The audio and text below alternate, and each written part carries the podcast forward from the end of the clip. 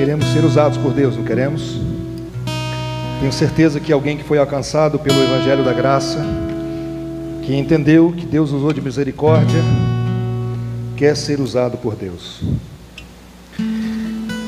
Hoje nós vamos começar uma nova série de mensagens sobre o livro de Jonas. O livro de Jonas é um livro que mexe com a minha emoção. É um livro muito especial de um homem que foi chamado por Deus para levar uma mensagem para um povo difícil. povo difícil, né? Mas era um homem teimoso. Tem Jonas aqui nessa noite? Tem algum Jonas aqui? Que sabe a vontade de Deus e mesmo assim tenta lutar contra Deus? Existe a possibilidade de lutar contra Deus e prevalecer?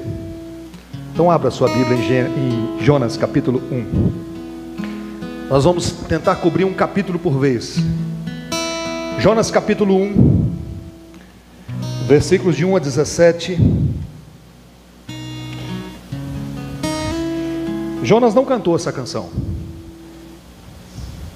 Mas você tem a você tem a oportunidade de entender a mensagem do evangelho, de conhecer a história de Jonas e essa belíssima letra e se colocar diante do Senhor sabendo da dureza do seu coração e pedir: Senhor, sonda-me, transforma o meu coração, enche-me e usa-me.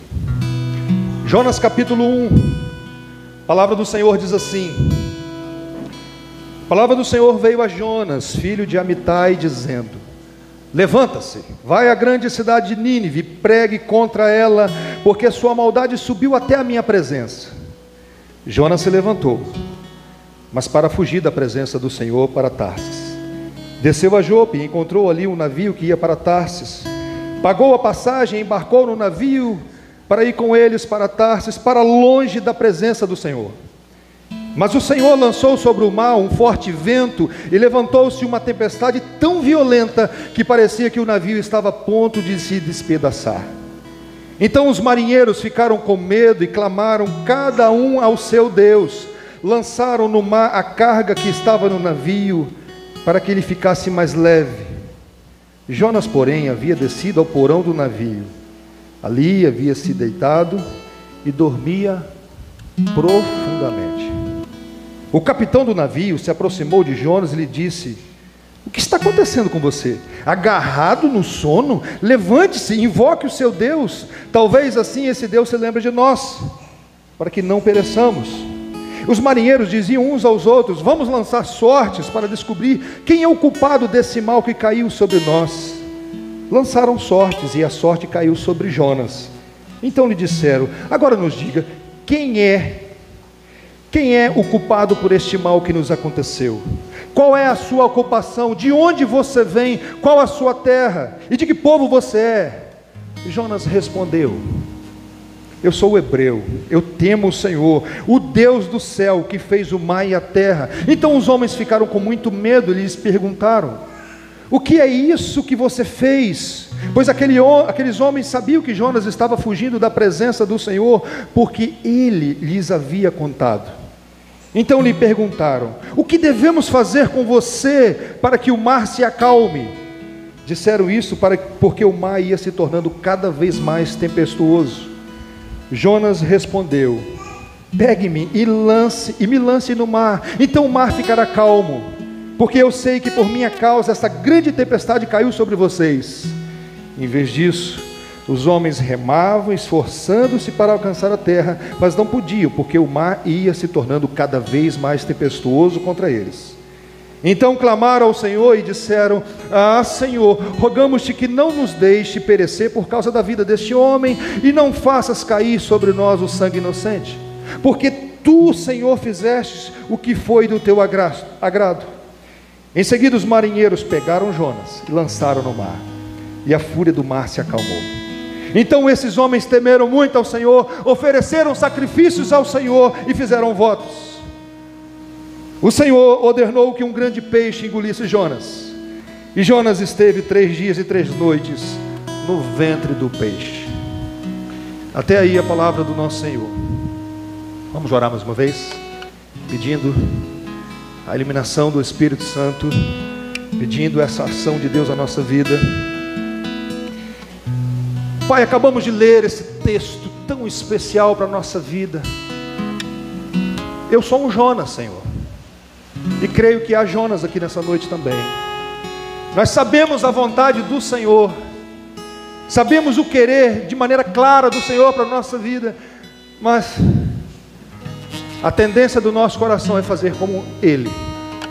Louvado seja o teu nome, que por tua misericórdia e graça, o Senhor sempre usa as circunstâncias para nos buscar.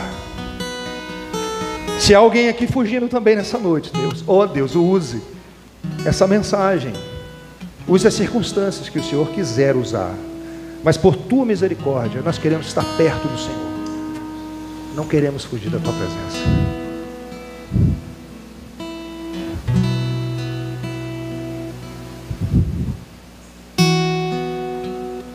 Oh Deus, o Senhor conhece o nosso coração, o Senhor conhece a nossa vida. Pedimos a ação sobrenatural do Senhor. Por mais que existe um coração duro ainda, uma relutância da nossa parte, o Senhor é poderoso para vencer toda dureza, toda resistência que ainda há em nós.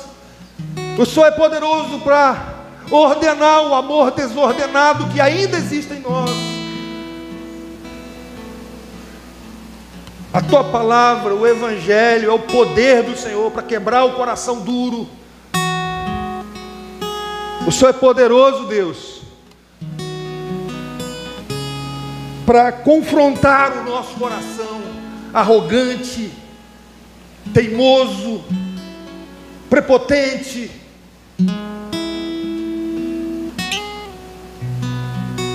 Quebra o nosso coração, Senhor. Enche-nos do teu Santo Espírito e use as nossas vidas para a glória do teu nome, apesar de nós, apesar de mim. Edifica a tua igreja nessa noite. Fale o coração da tua igreja. Use essa mensagem, use esse momento aqui para nossa edificação.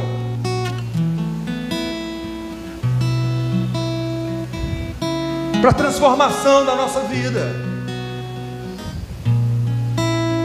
Faz isso, Senhor. Não sou um Deus que não parou de falar com o seu povo. A tua voz é poderosa. Penetra no impenetrável. Divide juntas e medulas. Revela os segredos do coração. Pedimos misericórdia sobre nossas vidas. É o que eu te imploro em nome de Cristo. Amém. John Newton, autor da música maravilhosa Graça, uma música conhecida no mundo inteiro, foi criado num lar cristão, mas houve um momento da sua vida que John Newton abandonou e ficou fugindo de Deus. John Newton se tornou então um traficante de escravos. E um dia, andando de navio, alguma semelhança com essa história de Jonas, Voltando para Inglaterra, ele pega um clássico cristão, o livro Imitação de Cristo de Thomas Kempis. Ele abre o livro e algo acontece porque Deus fala ao seu coração e ele rapidamente fecha o livro. Mas Deus estava resgatando John Newton naquela noite porque Deus levantou uma grande tempestade no Atlântico e ele foi tomado de medo, de muito medo naquela viagem. Ondas altíssimas, uma pessoa foi jogada no mar, e tomado de medo, ele começou a orar, e ali começa um processo de John Newton voltar para Deus, um voltar-se para o Senhor, de todo o seu coração. E a oração que John Newton fez nesse momento foi: se essa tragédia não vai terminar, que Deus tenha misericórdia de nós. Mais tarde, John Newton passou, se tornou um proeminente pastor anglicano, anglicano na cidade de Londres. Queridos irmãos, a história da redenção é marcada por um Deus que usa de misericórdia com pecadores teimosos. Repito, a história da redenção é marcada por um Deus que usa de misericórdia com pecadores teimosos. Por isso eu perguntei: tem Jonas aqui nessa noite? O livro de Jonas, Bruno, não é sobre a grande baleia, o grande peixe. Aliás, irmãos, o peixe só aparece duas vezes, o peixe é secundário no livro de Jonas. Jonas, nem Jonas é o protagonista do livro. Não é sobre Jonas o livro de Jonas. Você encontra aqui no livro de Jonas um Jonas que foge, foge, Ezequiel, mas um Deus que está sempre à sua frente. Sempre. O livro de Jonas é sobre um Deus misericordioso, soberano em sua salvação, um Deus que perdoa pecadores. Quem não merece perdão. É sobre isso. A mensagem central do livro de Jonas é muito clara e aplicável em todo o tempo. Ao Senhor pertence a salvação. Jonas 2:10. A salvação não é uma propriedade exclusiva de um grupo isolado, mas de uma escolha soberana do Deus Trino que decidiu eleger para a salvação pessoas de todos os povos, de todas as línguas, de todas as nações. E a maneira de Deus resgatar essas pessoas é através da pregação, da loucura da pregação, porque a fé vem pelo ouvir e o ouvir da pregação da palavra de Cristo. Então, é um livro banhado pela misericórdia de Deus, e você sabe muito bem que a definição de misericórdia é um coração inclinado à miséria do outro. E a Bíblia diz, Adilson, que Deus é misericordioso e as misericórdias do Senhor são a causa de não sermos consumidos e elas se renovam a cada manhã. A cada manhã. Paul Tripp, num livro que, se Deus quiser, nós vamos estudar na escola dominical, diz assim: O que faz com que a misericórdia seja misericordiosa é uma compaixão sincera, sincera que resulta em algum tipo de ação dirigida àquela pessoa. Misericórdia não é apenas algo que você sente, é algo que você faz. Não é apenas um sentimento paralisante que você fica só refletindo naquilo ali. Não é algo que te dirige, que te direcione de relação à direção de alguma pessoa. Você age. Você faz algo por alguém. E é curioso, irmãos, que nós amamos a misericórdia do Senhor. Eu não quero ser tratado da maneira que eu mereço. Eu preciso da misericórdia de Deus todos os dias, mas eu tenho dificuldade de usar da mesma misericórdia com outras pessoas. Quando nós erramos, corremos para Deus pedindo: Senhor, misericórdia de mim, sou um pecador. Mas em vários momentos na minha vida, eu quero misericórdia para mim e justiça para os outros. Você também é assim? Muitas vezes nós queremos a misericórdia para nós e justiça para os outros. Nós vamos então tratar desse livro, o livro do profeta Jonas. E o que é que nós vamos aprender nesses quatro capítulos? Que você, se você puder ainda hoje, leia todo o livro de Jonas. Tim Keller nos ajuda a entender o que, que nós vamos tratar durante esses dias. Projeta, Elber. A menos que Jonas consiga enxergar o próprio pecado e veja a si mesmo como alguém que vive inteiramente pela misericórdia de Deus, ele nunca entenderá como Deus pode ser misericordioso com pessoas más e ainda continua sendo justo e fiel. A história de Jonas, com todas as suas reviravoltas, nos fala de como Deus conduz Jonas. Presta atenção nisso aqui que eu achei espetacular. Às vezes pela mão, outras vezes pela nuca, para mostrar essas coisas. Deus quer me ensinar e quer te ensinar também que não somos melhores que ninguém. Somos dependentes da misericórdia dele revelada na pessoa de Cristo. E preste atenção, em alguns momentos Deus vai nos conduzir com as mãos. Em outros momentos ele vai empurrar a gente pela nuca para aprender sobre esse Deus maravilhoso, sobre essa lição que é tão especial. Mas quem é Jonas? A informação que nós temos é que ele é filho de Amitai. Nenhuma informação antecedente nos é dada indicando que Jonas dispensa apresentações. O texto de 2 Reis diz que Jonas ministrou durante o reinado de Jeroboão II, um rei de Israel, no ano 786 a 746 a.C.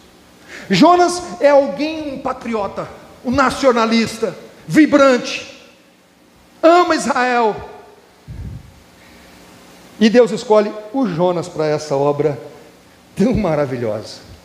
Eu imagino Jonas pensando o seguinte: eu falar de Deus para uma outra nação terrível, como nós vamos ver nessa noite, eu vou ser considerado um traíra em Israel. Mas quem são os ninivitas? Nínive era a capital da Assíria. A Síria é o grande poder mundial do ano 770 a.C. E presta atenção aqui. Segundo os estudiosos, a cidade de Nínive tinha por volta de 600 mil habitantes. A sua área era de 12 a 18 quilômetros quadrados.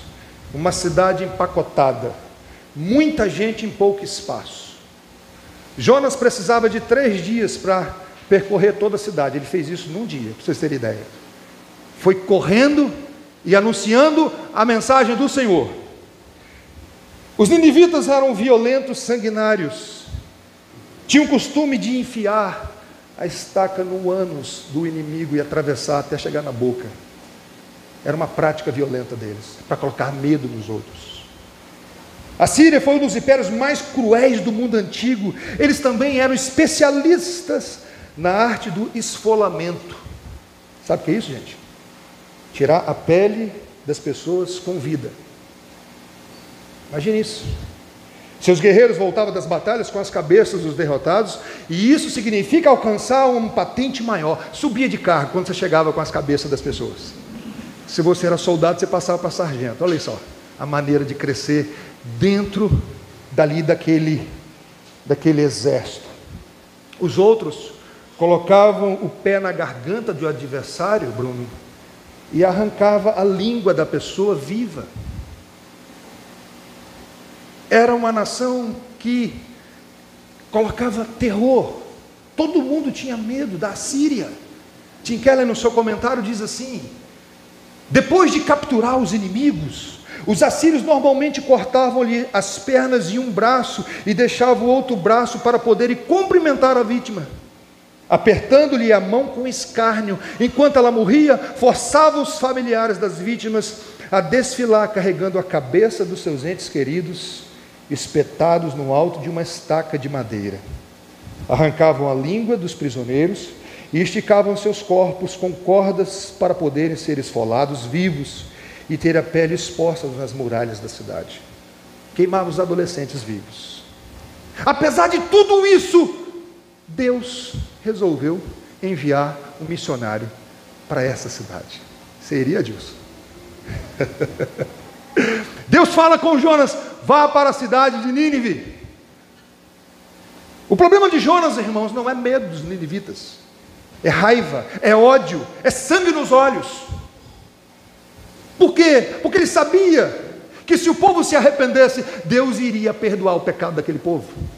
Jonas tinha isso em mente o tempo todo, e ele fala isso no livro. E Jonas não quer isso. Jonas não quer perdão para os ninivitas. Jonas quer juízo, morte, condenação, inferno. Projeta EAB.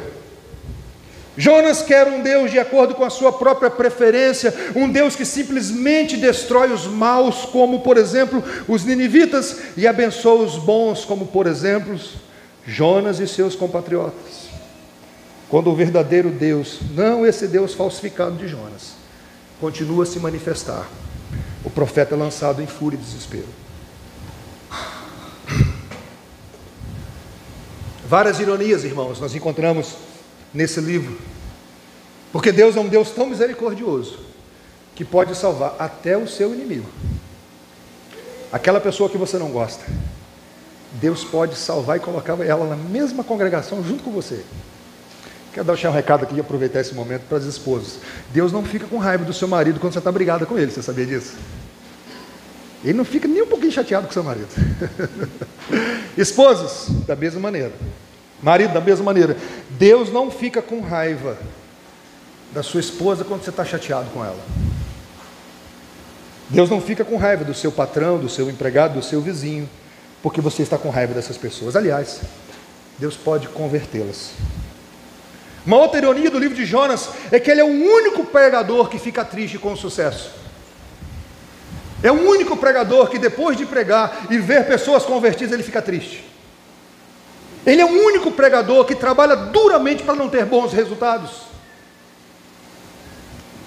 Enquanto os pregadores gastam tanto tempo para preparar um sermão, Jonas Bruno prega um sermão de sete palavras, correndo, sem dar muita atenção, e a cidade inteira se converte. Enquanto o céu ficou em festa com a conversão dos ninivitas, Jonas está triste, você vai ver isso no todo do livro. Nenhum pregador foi tão bem sucedido, irmãos, como Jonas.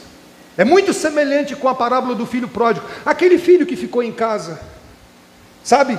Não aquele que saiu e voltou, mas aquele que ficou com raiva em casa enquanto seu pai estava festejando com o filho mais novo que voltou arrependido. Jonas é esse homem. Sabe, irmãos? Sabe qual é o grande problema de pregar o evangelho? É que as pessoas se convertem. Deus usa a pregação para converter. E pode converter até aquela pessoa que você tem alguma dificuldade de se relacionar com ela. Uma outra curiosidade do livro de Jonas é que Jonas pregou sem nenhum amor pelas almas, nenhum sentimento, nenhum nada. Muito pelo contrário, Jonas prega não querendo ver conversões. E como Deus não tem compromisso com a palavra do homem e não e nem com o sentimento humano, Deus tem compromisso é com a sua palavra, e a palavra que não volta vazia é a palavra de Deus e não do pregador. E Jonas foi fiel à mensagem que Deus entregou para ele. Deus converteu toda aquela cidade. Mesmo diante de um pregador que não tinha sentimento nenhum, que não amava aquelas almas perdidas, que não estava nenhuma, nenhum pingo preocupado com eles. E a missão de Jonas foi um sucesso. Não porque dependeu de Jonas, isso aqui me encoraja demais. Vocês não têm noção como isso me encoraja. Deus pode usar um homem desmotivado. Deus pode usar quem Ele quiser. Um Jonas sem sentimento, sem estar emocionado, sem estar nem preocupado sequer com a salvação daquelas pessoas. Mas quando Deus diz para ele: vá àquela cidade e pregue e ele foi fiel com aquela mensagem. Sabe por quê, irmãos? Porque ao Senhor pertence a salvação. E eu disse para vocês que esse é o versículo chave do livro de Jonas. Uma outra ironia desse livro é que o mar obedece a Deus, o peixe obedece a Deus, o vento obedece a Deus, o verme obedece a Deus, menos o crente. Só o crente que teima. Só ele. Só isso é uma grande lição para nós, porque eu sei que você conhece a teimosia do seu coração. Eu sei que você sabe disso e que nos atrapalha tanto. O livro, então, quatro capítulos. Eu pretendo, pretendo trabalhar um capítulo por dia, por domingo. Ele começa com Deus falando, falando de maneira clara, numa linguagem inteligível, cristalina, para não deixar nenhuma dúvida sobre a vontade de Deus. O texto começa: Palavra do Senhor que veio a Jonas dizendo: Levanta-se, vá à grande cidade de Nínive e pregue contra ela, porque a sua maldade subiu até a minha presença. Segundo os estudiosos do hebraico, a ideia aqui é que subiu mau cheiro, porque o pecado fede. E Deus está dizendo: olha, subiu, vá lá e pregue contra aquela cidade. E o que Jonas faz diante da revelação clara da vontade de Deus? O que Jonas, qual é a reação do nosso irmão Jonas? Em prontidão, Jonas se dispõe, mas para desobedecer a Deus, para fugir da presença do Senhor. Verso 3 diz: Jonas se levantou, mas para fugir da presença do Senhor, para Tarsis, desceu a Jope, encontrou ali um navio que ia para Tarsis, pagou a passagem, embarcou no navio para ir com eles para longe da presença do Senhor. Compra uma passagem para longe da presença de Deus, Ezequiel. Fugindo, Palmer Robertson, um comentarista, diz assim: projeta, as embarcações para Tarsis eram tão raras quanto os voos para Juno. Contudo, Jonas mal havia chegado ao cais de Jô, quando encontrou um navio pronto para sair. Sabe o que ele podia argumentar a Deus? Ah, não é possível, é tão difícil achar uma passagem. E eu encontrei, quem sabe Deus mudou de ideia. Falou uma coisa, mas eu encontrei ali uma passagem. Às vezes nós não pensamos assim, Deus está permitindo, e essa permissão significa vontade de Deus. Eu vou voltar isso lá no final. Jonas compra uma passagem, entra no navio e vai dormir. E o que Deus faz com esse profeta fujão? Deixa ele? Pode fugir? Abre mão dele? aborta a missão, diz: então, assim, já que você não quer, Jonas, eu vou usar outra pessoa. Não, é com você que eu vou usar, é você que eu vou usar. É com você que eu vou salvar os ninivitas. Diz o texto bíblico: Mas o Senhor lançou sobre o mar um forte vento e levantou-se uma tempestade tão violenta que parecia que o navio estava pronto a se despedaçar. A mão poderosa do Deus misericordioso então começa a agir não entregando Jonas a sua própria vontade. E essa tempestade não é um fenômeno da mãe natureza, não, mas da mão poderosa de Deus. É Deus assumindo, eu levantei uma grande tempestade para trazer o profeta novamente. Eugênio Peterson projeta Elber. As Escrituras apresentam um mundo no qual Deus está ativo em toda parte e por todo o tempo, onde Ele é a causa ardente e não um pensamento ocasional e posterior, onde não há como adiar o que diz sobre Ele, onde tudo é relativo a Deus, Ele não é relativo a coisa alguma. Um Deus que está agindo, assumindo, dizendo: Eu estou fazendo isso. Eu estou levantando esse vento forte e colocando toda aquela embarcação em perigo. Por quê? Porque tem um profeta fujão lá dentro. Tem alguém que tem plena convicção da minha vontade e mesmo assim está teimando. Os marinheiros perceberam que aquela tempestade era fora do normal, Ezequiel. Eles estão acostumados a navegar, mas aquela estava diferente a Deus. E aí uma agitação começou. Diz o verso 5: Então os marinheiros ficaram com medo e clamavam cada um ao seu Deus. Lançaram no mar a carga que estava no navio para que ele ficasse mais leve. Jonas, porém, havia descido ao porão do navio e ali havia se deitado e dormia profundamente. Era um navio cargueiro. E você sabe que quando a coisa aperta, é melhor perder dinheiro e continuar vivo, não é isso? Não é desse jeito? Então vamos jogar a carga fora. Começaram a jogar a carga fora. Começa uma reunião de oração. E o único crente no navio está dormindo. a reunião de oração começa. E o nosso querido, presta atenção, irmãos. Irmão Jonas está dormindo com muita tranquilidade. O vento não acorda Jonas, as ondas não acordam Jonas dormindo um sono profundo em plena paz na desobediência. Em plena paz na desobediência. E olha que texto cirúrgico esse aqui que eu vou projetar para vocês. Tome cuidado para não exagerar a importância dos sentimentos. Acabe alegrou-se quando reivindicou pela primeira vez a propriedade de Nabote, até se encontrar com Elias. Saul sentiu-se muito bem quando ofereceu sacrifícios antes da batalha até se encontrar com Samuel. Herodes se sentiu muito contente ao tomar a esposa do seu irmão, até encontrar João Batista. Não pense que sentimentos inconstantes determinam se você está fazendo ou não a vontade de Deus. Sabe por que eu coloquei esse texto, irmãos? Porque tem algumas pessoas que falam o seguinte: no pecado eu não consigo dormir em paz. Consegue não. Seu coração é tão enganoso que você dorme sem ansiolítico. Jonas não tinha um ansiolítico para tomar naquela hora. E estava dormindo em paz, quem sabe até já roncando. Diz o texto bíblico, o capitão do navio, incomodado com essa situação, ele procura Jonas. E diz assim: O que está acontecendo com você? Agarrado no sono, levante-se, invoque o seu Deus. Talvez ainda, talvez assim esse Deus se lembre de nós para que não pereçamos. O capitão do navio diz: Vamos orar, cara.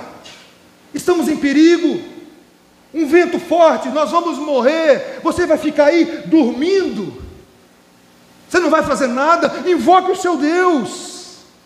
Você já foi exortado por alguém? Você que diz que crê em Deus, que confessa Cristo como seu Salvador, e Deus usou às vezes alguém para dizer: Vamos orar, cara. E você fica até com vergonha. Deus às vezes pode fazer isso comigo. Vamos orar, Jonas. Você vai ficar aí dormindo? Eles tiram sorte e a sorte cai sobre Jonas. Jonas é a causa do problema. Eles começam a perguntar para Jonas: o que você fez? De onde você vem? Que povo você pertence? Aí Jonas responde: presta atenção. É lógico que tem um pouco de incoerência aqui, mas Jonas não deixa de testemunhar aqui. Quem abriu os meus olhos para isso foi o missionário Ronaldo Lidório. Quando ele pergunta quem é você, quem você serve, ele não titubia, como diz Israel. Olha o que ele diz: Jonas respondeu: Eu sou hebreu, eu temo o Senhor, o Deus do céu que fez o mar e a terra. No hebraico é Iavé, o nome próprio de Deus revelado a Abraão, Isaac e Jacó e a Moisés, o Deus da aliança. Eu sirvo o Deus da aliança, o Deus do pacto. Eu temo o Senhor. Mas é estranho, né? Ele fala que Deus criou o mar e ele foge para o mar. Tem como fugir desse Deus então? Às vezes nós somos assim, né? Como criança que colocamos as mãos diante dos olhos e achamos que Deus não está vendo nada. Jonas então está ali, reconhecendo que ele, ele serve ao Deus que criou o mar, mas está fugindo de Deus para o mar. E aí continua, diz o verso 10: Então os homens ficaram com muito medo, lhe perguntaram: O que é isso que você fez? Pois aqueles homens sabiam que Jonas estava fugindo da presença do Senhor. Por quê? Porque ele lhes havia contado. Deus também está trabalhando no coração desses homens. Enquanto trabalha no coração de Jonas, Deus está trabalhando no coração daqueles marinheiros. E Jonas então conta para ele que estava fugindo da presença do Senhor, e eles então perguntaram: O que devemos fazer com você? O que, que nós devemos fazer com você, profeta Fujão? E ele responde: Pegue-me e lance-me no mar, então o mar ficará calmo porque eu sei que é por minha causa essa grande tempestade caiu sobre vocês. Eu sempre me pergunto, irmãos, quando eu leio esse texto, por que Jonas não deu um tibum? Por que ele coloca responsabilidade sobre aquelas pessoas ainda? Pegue-me e lance-me no mar. Por que ele não chegou e falou assim, Otávio, eu sou o problema. Então eu estou pulando fora, estou saindo fora da embarcação. Pegue-me e lance-me no mar. Através dessas perguntas, diz Augusto Nicodemos, por causa da tempestade, Deus fez algo na alma de Jonas. Jonas reconhece a sua culpa e diz: Podem me jogar no mar. Eu não havia percebido ainda uma ligação aqui, até estudar esse texto. Jonas está disposto a se sacrificar pelos pagãos. Os marinheiros relutaram em jogar Jonas na água. Mas presta atenção: a ira de Deus só pode ser aplacada por uma vida sendo sacrificada em lugar dos outros. Você conhece essa história, não conhece? Um sendo sacrificado pelos outros. Jonas tinha que ser sacrificado. E isso é o Evangelho. Jonas está pregando o Evangelho para eles ali. O Evangelho que é pregado desde Gênesis. Quando Deus promete que o descendente da mulher vai esmagar a cabeça da serpente.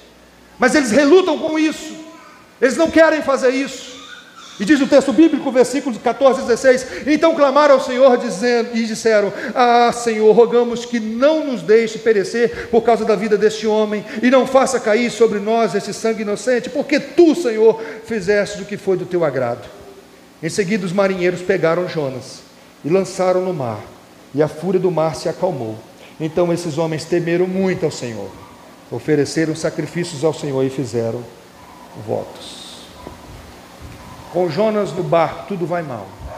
Você conhece Jesus mais tarde, né? Com Jesus no barco, tudo vai bem, independente das tempestades. Jonas é jogado no mar. E agora,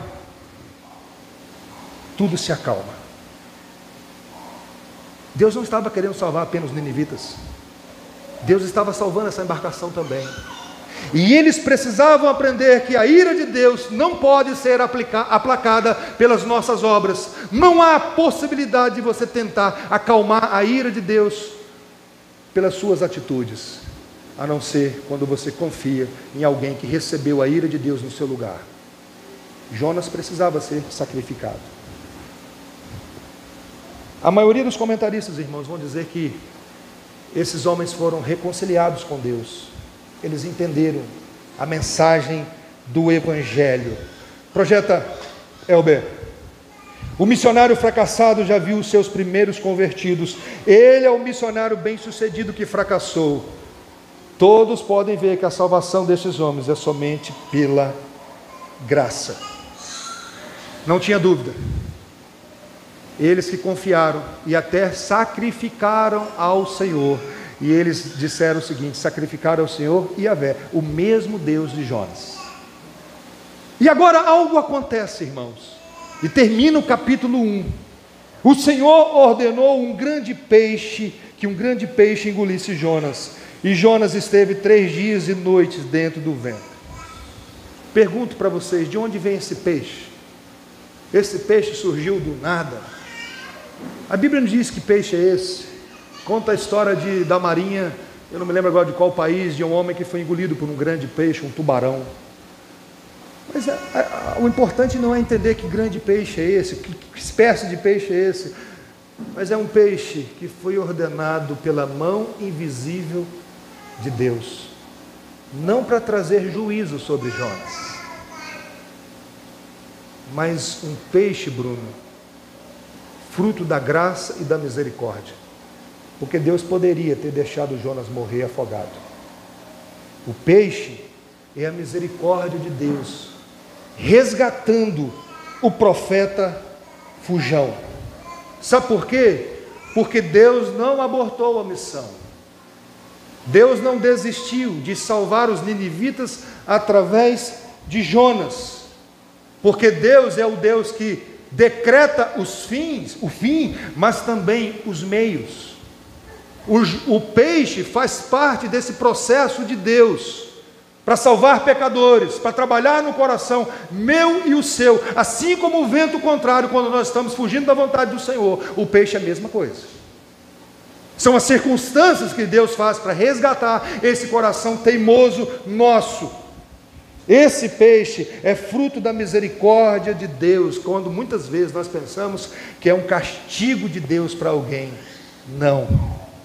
Por isso esse, esse livro, ele é chamado também do Evangelho da Segunda Chance. A misericórdia de Deus estava em ação, resgatando o coração de Jonas, transformando o coração de Jonas Enquanto Deus quer salvar os ninivitas, Deus quer trabalhar no coração de Jonas, assim como quer trabalhar no meu e no seu. Deus quer salvar pessoas aqui nesse bairro. E Ele quer resgatar o meu coração todo dia e o seu. Nós somos missionários aqui. Mas existe um Jonas dentro de nós. Você sabe o que eu estou falando, sabe? E Deus usa o grande peixe, o vento contrário trabalhando no meu coração. Sabe por que isso, irmãos? Porque Deus é o Deus da iniciativa. É o Deus que sempre busca o pecador, usando as circunstâncias às vezes mais estranhas dessa vida. Louvado seja Deus que a iniciativa é sempre dele. Se dependesse da nossa iniciativa, ah, estaria até hoje escondido atrás das árvores, como Adão fez lá. Mas é o Deus que vem buscar o homem, dizendo: Onde você está? O que, é que você fez? O que, é que aconteceu? É o Deus que usa um grande peixe para resgatar o profeta Fujão. Por quê? Porque a salvação pertence ao Senhor. Eu quero terminar com algumas aplicações práticas para a nossa vida. Existe um paralelo entre Jonas e Cristo. Como? Jonas foi parar no ventre de um peixe por desobediência. Jesus passou três dias no túmulo em obediência, porque ele assumiu a nossa desobediência. Ele se fez pecado em nosso lugar. E mais tarde, Cristo, quando esteve aqui, ele usou justamente essa mensagem de Jonas para ensinar algumas pessoas que estavam ali pedindo sinal. Projeto Elber. Uma geração perversa e adúltera pede um sinal, mas nenhum sinal será dado senão do profeta Jonas. Porque assim como Jonas esteve três dias e três noites no ventre do grande peixe, assim o filho do homem estará três dias e três noites no coração da terra. Os ninivitas, aquele povo terrível que eu falei lá no início, se levantarão no juízo com essa geração e as condenarão, porque se arrependeram com a pregação de Jonas. Eis que está aqui quem é maior que Jonas. Deus salvou o mundo por meio de alguém maior do que Jonas. Jesus Cristo.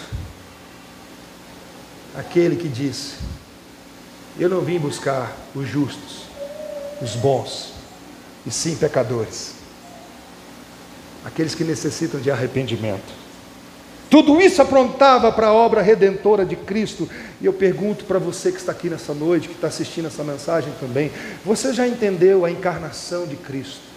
Que ele se fez homem, habitou entre nós, viveu a vida que eu e você não conseguimos viver, morreu a nossa morte, ressuscitou ao terceiro dia, está à destra de Deus.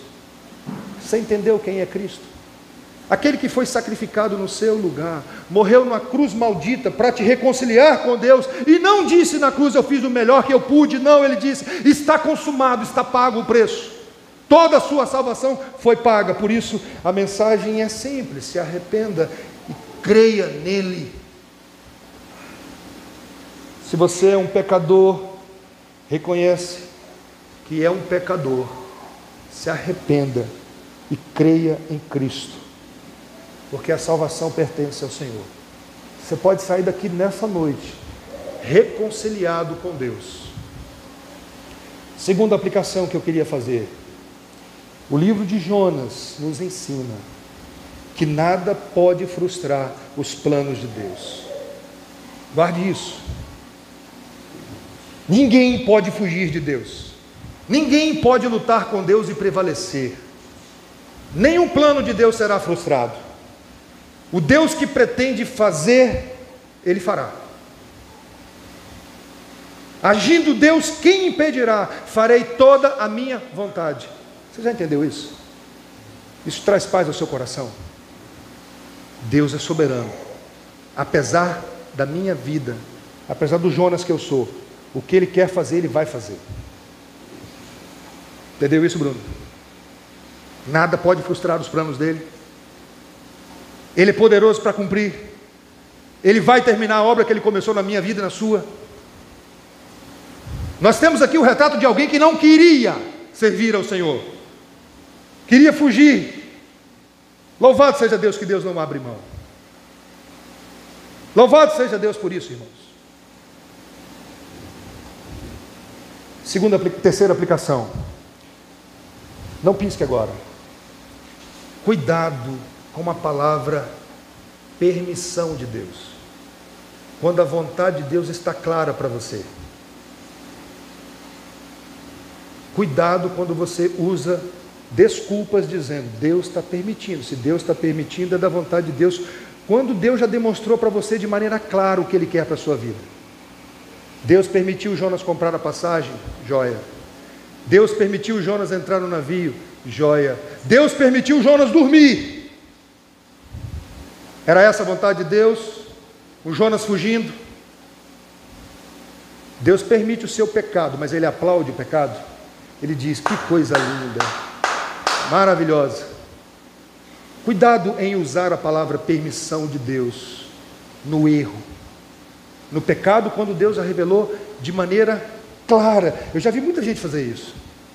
Um dia, um presbítero chegou para mim e disse assim: se Deus permitiu eu fazer essa besteira que eu fiz, é porque Ele queria. É mesmo?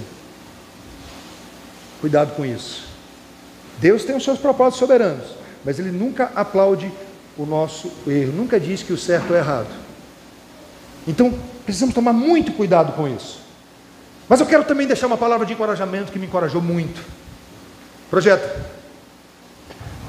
Quando o Senhor, quanto o Senhor teve que suportar de Jonas, mas ele ainda estava paciente, podando, pacientemente desafiando o pensamento de Jonas, pacientemente corrigindo a atitude do coração de Jonas. É nessa graça paciente de Deus que cada um de nós encontra a esperança de perseverar na fé, pois todos nós somos parecidos com Jonas em nosso pecado. Quantas vezes, irmãos, Deus poderia ter desistido de nós? Quantas vezes? Mas Ele não desiste. Eita, Deus maravilhoso. Deus poderia ter desistido de mim várias vezes, gente. Eu não estou falando quando eu estava lá naquela vida, não. Estou falando depois de convertido. Estou falando depois de convertido. Quantas besteiras. Quantas escolhas erradas. Deus poderia falar assim: ah, larga esse Bruno de lado, deixa isso para lá. Mas Ele não desiste da gente. Terceira aplicação. Deus sabe lidar com Jonas, sabe lidar com você, sabe lidar comigo. Olha o que esse texto diz. Deus tem sua maneira de preparar os ventos para nos perseguirem. Um grande peixe para nos engolir, ventos escuros que, como disse Calvino, se tornam hospitais para nos curarem de nossa enfermidade mortal. Precisamos de aflições para nos fazer invocar o Senhor e voltar à Sua presença e à Sua palavra. Precisamos. Por que dessa teimosia nossa? Onde Deus diz assim: Não sejais como o cavalo ou a mula que só obedece com cabresto e freio. Deus não quer me tratar assim e não quer tratar você assim, mas é graças a Deus que Ele faz isso. Os hospitais dele para nos curar, para trabalhar o nosso coração. Deus sabe me colocar aos pés da cruz. E louvado seja Deus por isso, quando Ele faz isso com a minha vida. A pergunta é: precisa disso tudo, gente? Parecemos às vezes adolescentes rebeldes, queremos testar Deus, qual é a linha limite, e eu faço isso.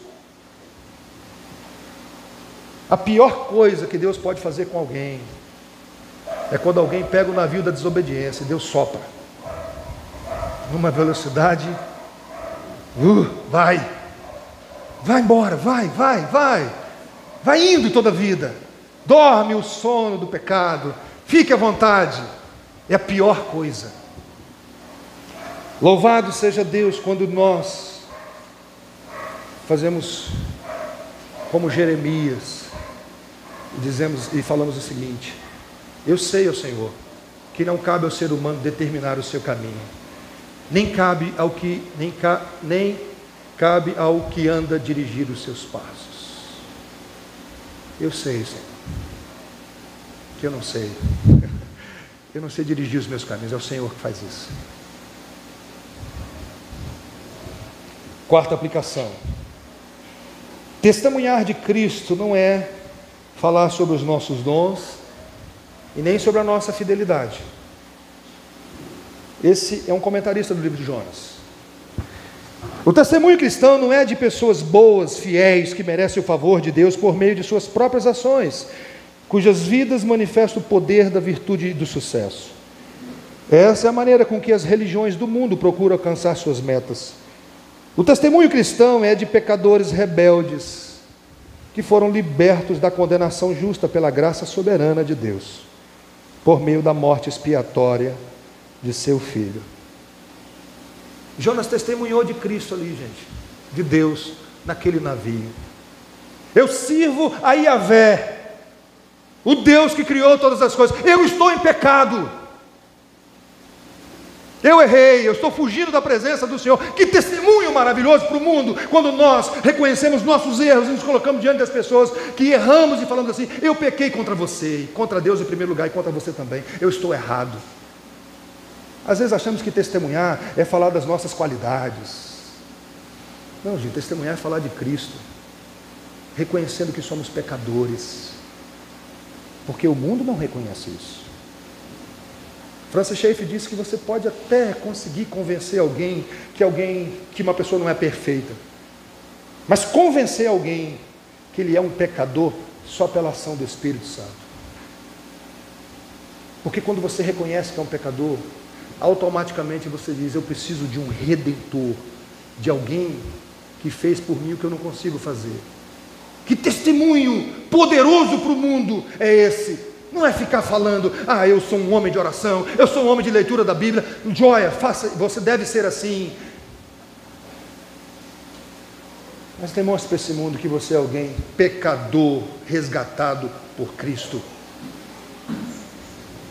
Eu sirvo ao Deus da aliança. Por último, uma maneira de fugir de Deus, irmãos, é achar que guardamos a lei de Deus sem nenhuma conexão com o Senhor. Tim Keller faz essa aplicação. É como aquele filho pródigo que ficou em casa. Eu jamais negligenciei uma ordem sua, bravo com o pai dele, porque o pai estava se alegrando com aquele filho que voltou. Uma maneira de fugir de Deus, então, é achar que está obedecendo sem conexão com Deus. Nós estamos estudando aqui, gente, sobre a vontade de Deus. Se aquele filho que ficou em casa estivesse conectado com o pai, ele diria: Pai, eu vou atrás do meu irmão perdido. Lembra que eu falei para vocês no último estudo? A vontade de Deus em duas áreas específicas para todos: evangelização e santificação.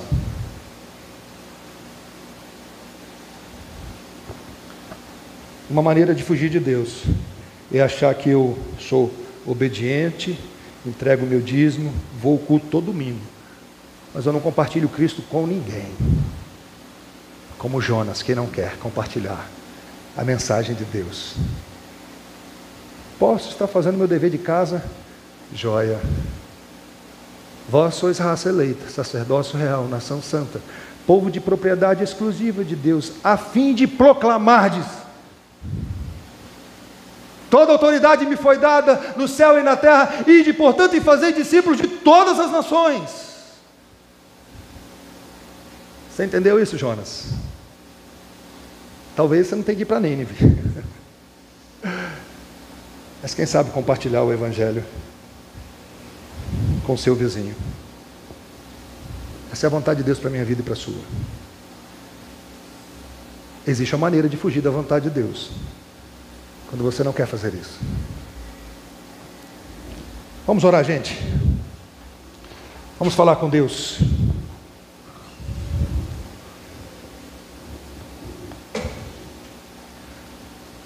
Deus, acabamos de ter esse tempo aqui de reflexão na tua palavra. Isso é poderoso para aplicar, nos convencer, nos converter, nos santificar. Senhor conhece cada coração que entrou aqui nessa noite, que acompanhou na internet. O meu coração. O Senhor sabe que não somos diferentes do nosso irmão Jonas. Não somos. Mas Deus, tu és poderoso para trabalhar no nosso coração, na dureza. O Senhor tem as circunstâncias que o Senhor quiser para tratar o nosso coração. Eu peço misericórdia, Deus. Eu peço misericórdia. É duro muitas vezes os ventos contrários. O hospital que o Senhor usa para tratar o nosso coração.